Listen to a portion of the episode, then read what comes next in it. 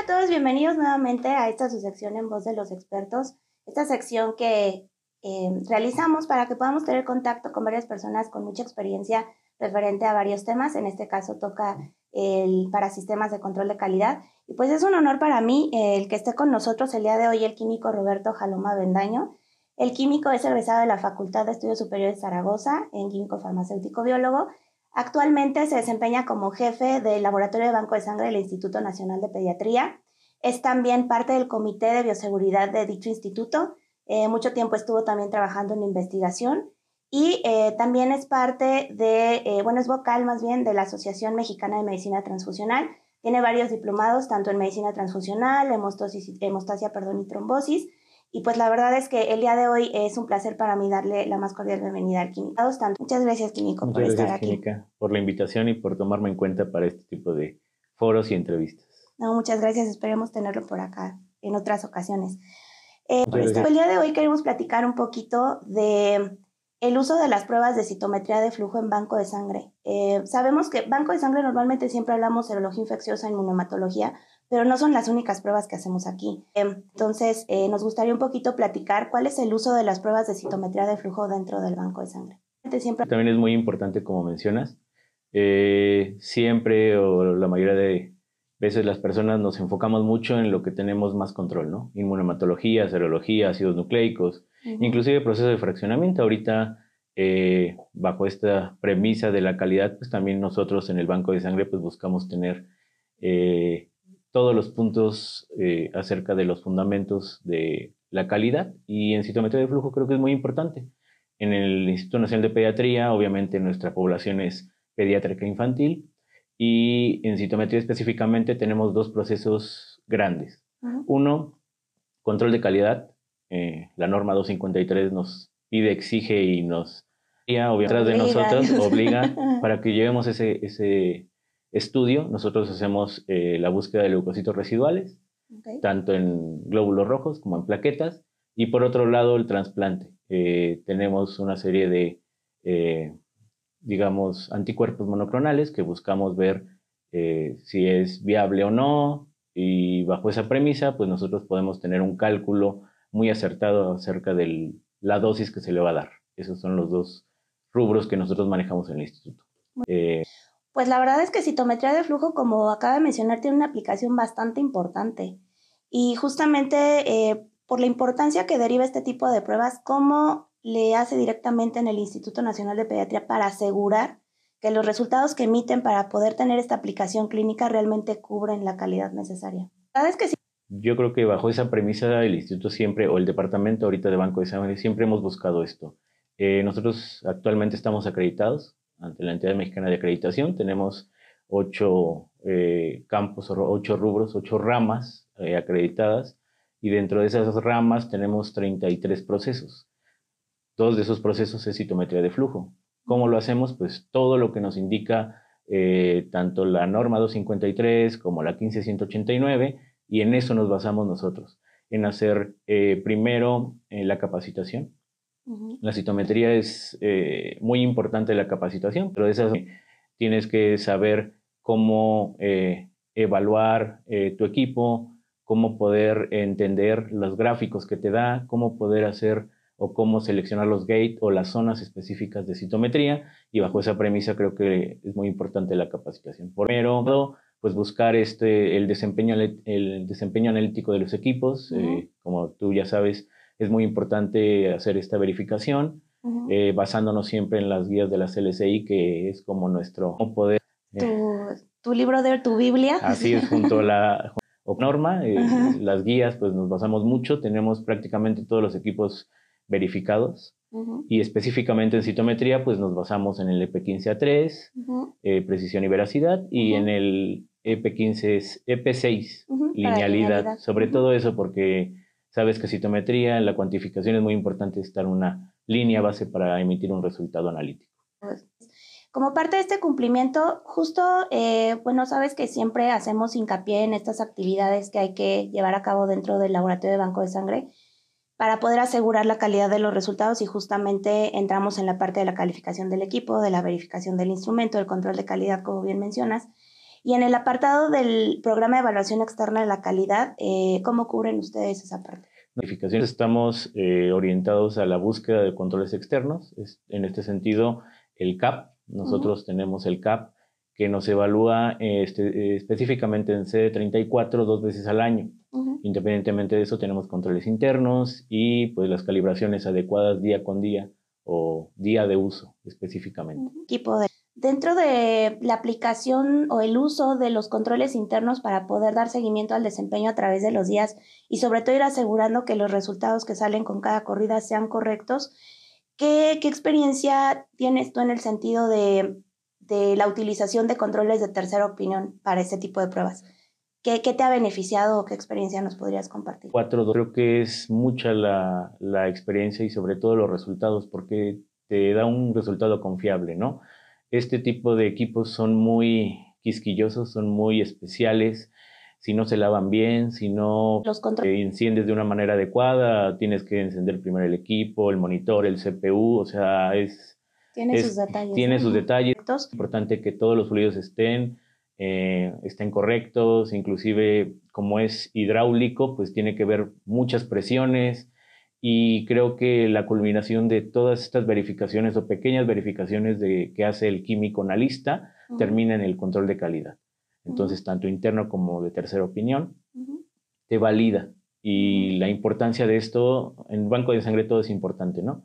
Pero en este tipo de estudios, como lo es eh, la viabilidad celular en trasplantes hematopoyéticos, o sea, es crucial. Sí, no, qué importante. Sí, justamente en ese sentido, em, referente, por ejemplo, a la utilización de estas herramientas que, entiendo, pues van derivadas mucho al cumplimiento de que es un banco acreditado, pero también derivadas mucho a la responsabilidad de dar resultados confiables, ¿no? Algo que hemos hablado mucho es que independientemente de tener un papel de acreditación, pues hay una responsabilidad detrás de dar resultados oportunos. En ese sentido, eh, aparte de participar en estas eh, actividades, llámese desde la calificación, la verificación, el control de calidad interno-externo, ¿cómo em, aprovechan toda la información que les genera estas actividades para poderle dar seguimiento al desempeño. O sea, tienen, no sé, indicadores eh, o tienen algún proceso específico o procedimiento específico que derive de cómo se deben de analizar los datos para asegurar la calidad de los resultados de citometría. También Claro, nosotros tenemos indicadores, como nos menciona tanto la 15189 como la 253. En el control de calidad, eh, estos indicadores van eh, directamente en el control de los resultados de tercera opinión, si estamos o no acreditados o, tenemos el resultado a favor. Eh, también nosotros tenemos indicadores sobre los tiempos. Eh, es muy importante los tiempos que, mencionas. el área de trasplante muchas veces nos solicita o nos da el, ya la unidad como tal y tenemos muy poco tiempo. O, o basados que también la viabilidad celular pues no, es, muy estable, ¿no? Independientemente de eso, pues nuestro sistema de gestión de calidad eh, considero que ha sido, a pesar de, que eh, llevamos más de 15 años en esto de la calidad, pues calidad se, se vuelve a generar. Lo podemos evaluar. Creo que ha sido muy claro que en, en ciertas plataformas como lo es citometría, los indicadores nos dan una herramienta muy importante a nivel gerencial para poder tomar una decisión. Eh, sí, claro, en este sentido, por ejemplo, indicadores particulares de control de calidad del equipo de citometría, mm, ¿cuáles serían los que recomendaría utilizar?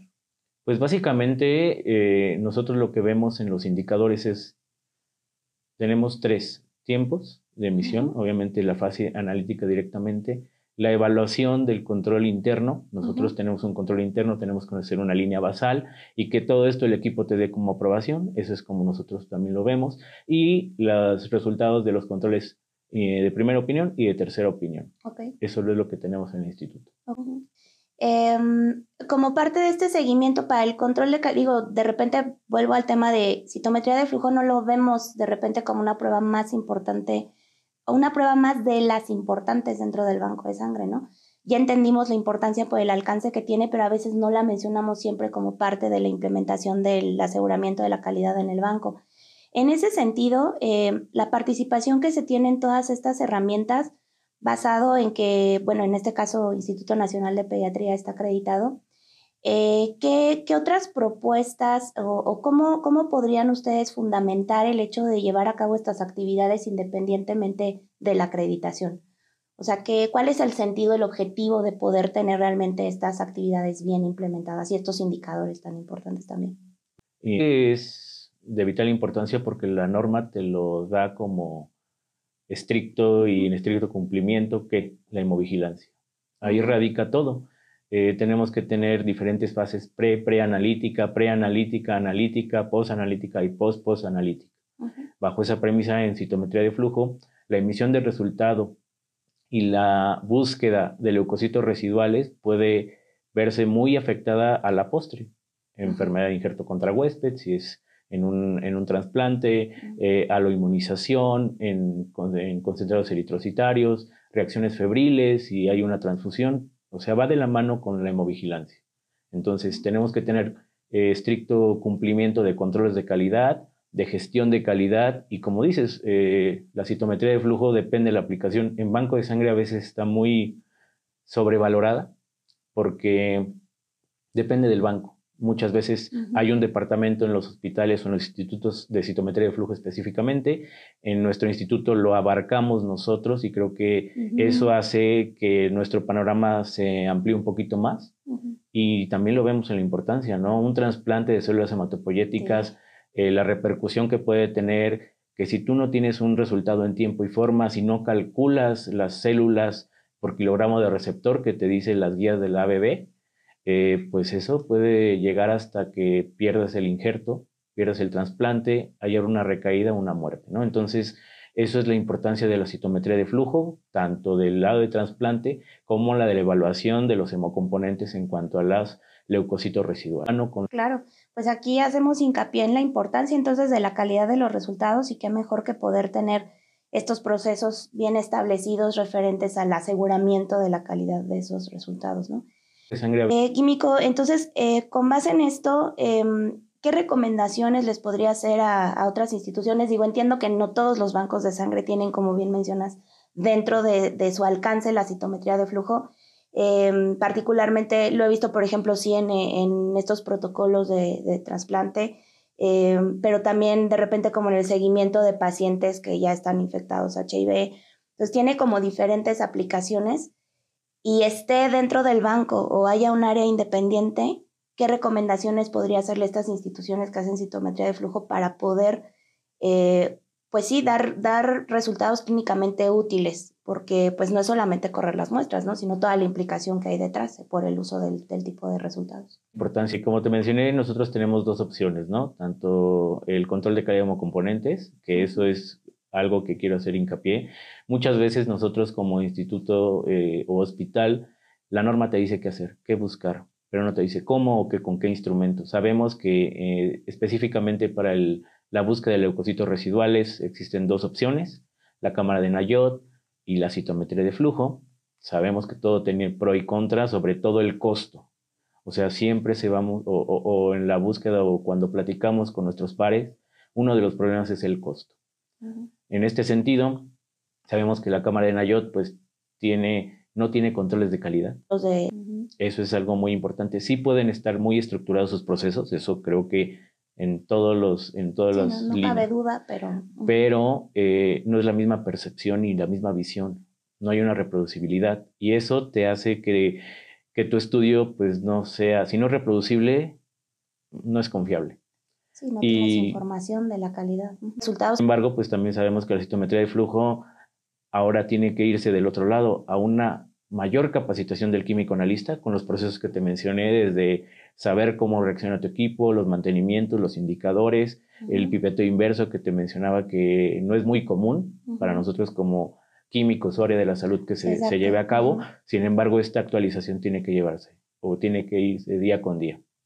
En cuanto a trasplante, pues creo que es muy importante para todos, todos esos pacientes, ahorita nosotros o, o lo que vemos son niños, que debemos nosotros tener en cuenta la viabilidad de las células, el tiempo y cómo vamos a entregar un resultado confiable. Entonces, creo que esas dos ramas llegan al punto de la hemovigilancia que te, hacía mención. Creo que no nos podemos hacer a un lado. Creo que todos los que estamos involucrados en banco de sangre tenemos que llevar todos los controles de primera, de tercera, los checklists, todo lo que llevamos a cabo para que sea un, resultado adecuado al paciente y que sea útil. Los... Entonces, en ese sentido, para que las instituciones que tienen citometría puedan asegurar sus resultados, ¿cuál, cuál sería la base que les marcaría como recomendación para que puedan hacer este aseguramiento de, calidad de estos resultados? Pues no es muchísimo, y creo que todo está plasmado en la 15189, desde capacitación, desde el ver eh, cómo es el equipo, cómo se maneja, todo, los, todo lo que se hace como en la validación y la verificación de los equipos analíticos, de las pipetas, que también va de la mano el citómetro con la pipeta y eh, sobre todo los controles, los controles de primera, de tercera opinión, o todos los controles que podamos generar, creo que eso te da y te va cerrando y te va poniendo más candados que será difícil que pueda romper que puedas generar un resultado que no sea útil o que sea, pues... que tenga un impacto negativo, que se vuelva un riesgo para el paciente, que al final ya todo es gestión del riesgo. Yo creo que lo importante para nosotros es eso, hacer una evaluación, una correcta gestión de riesgos. Si yo no tengo un citómetro, ¿qué, ¿en qué impacta? no?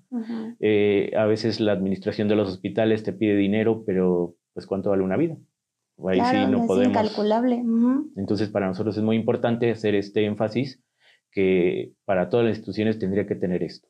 a veces es complejo, pero creo que es muy importante tener la bandera de calidad y decir, bueno, se, hizo, se implementó y buscar las herramientas.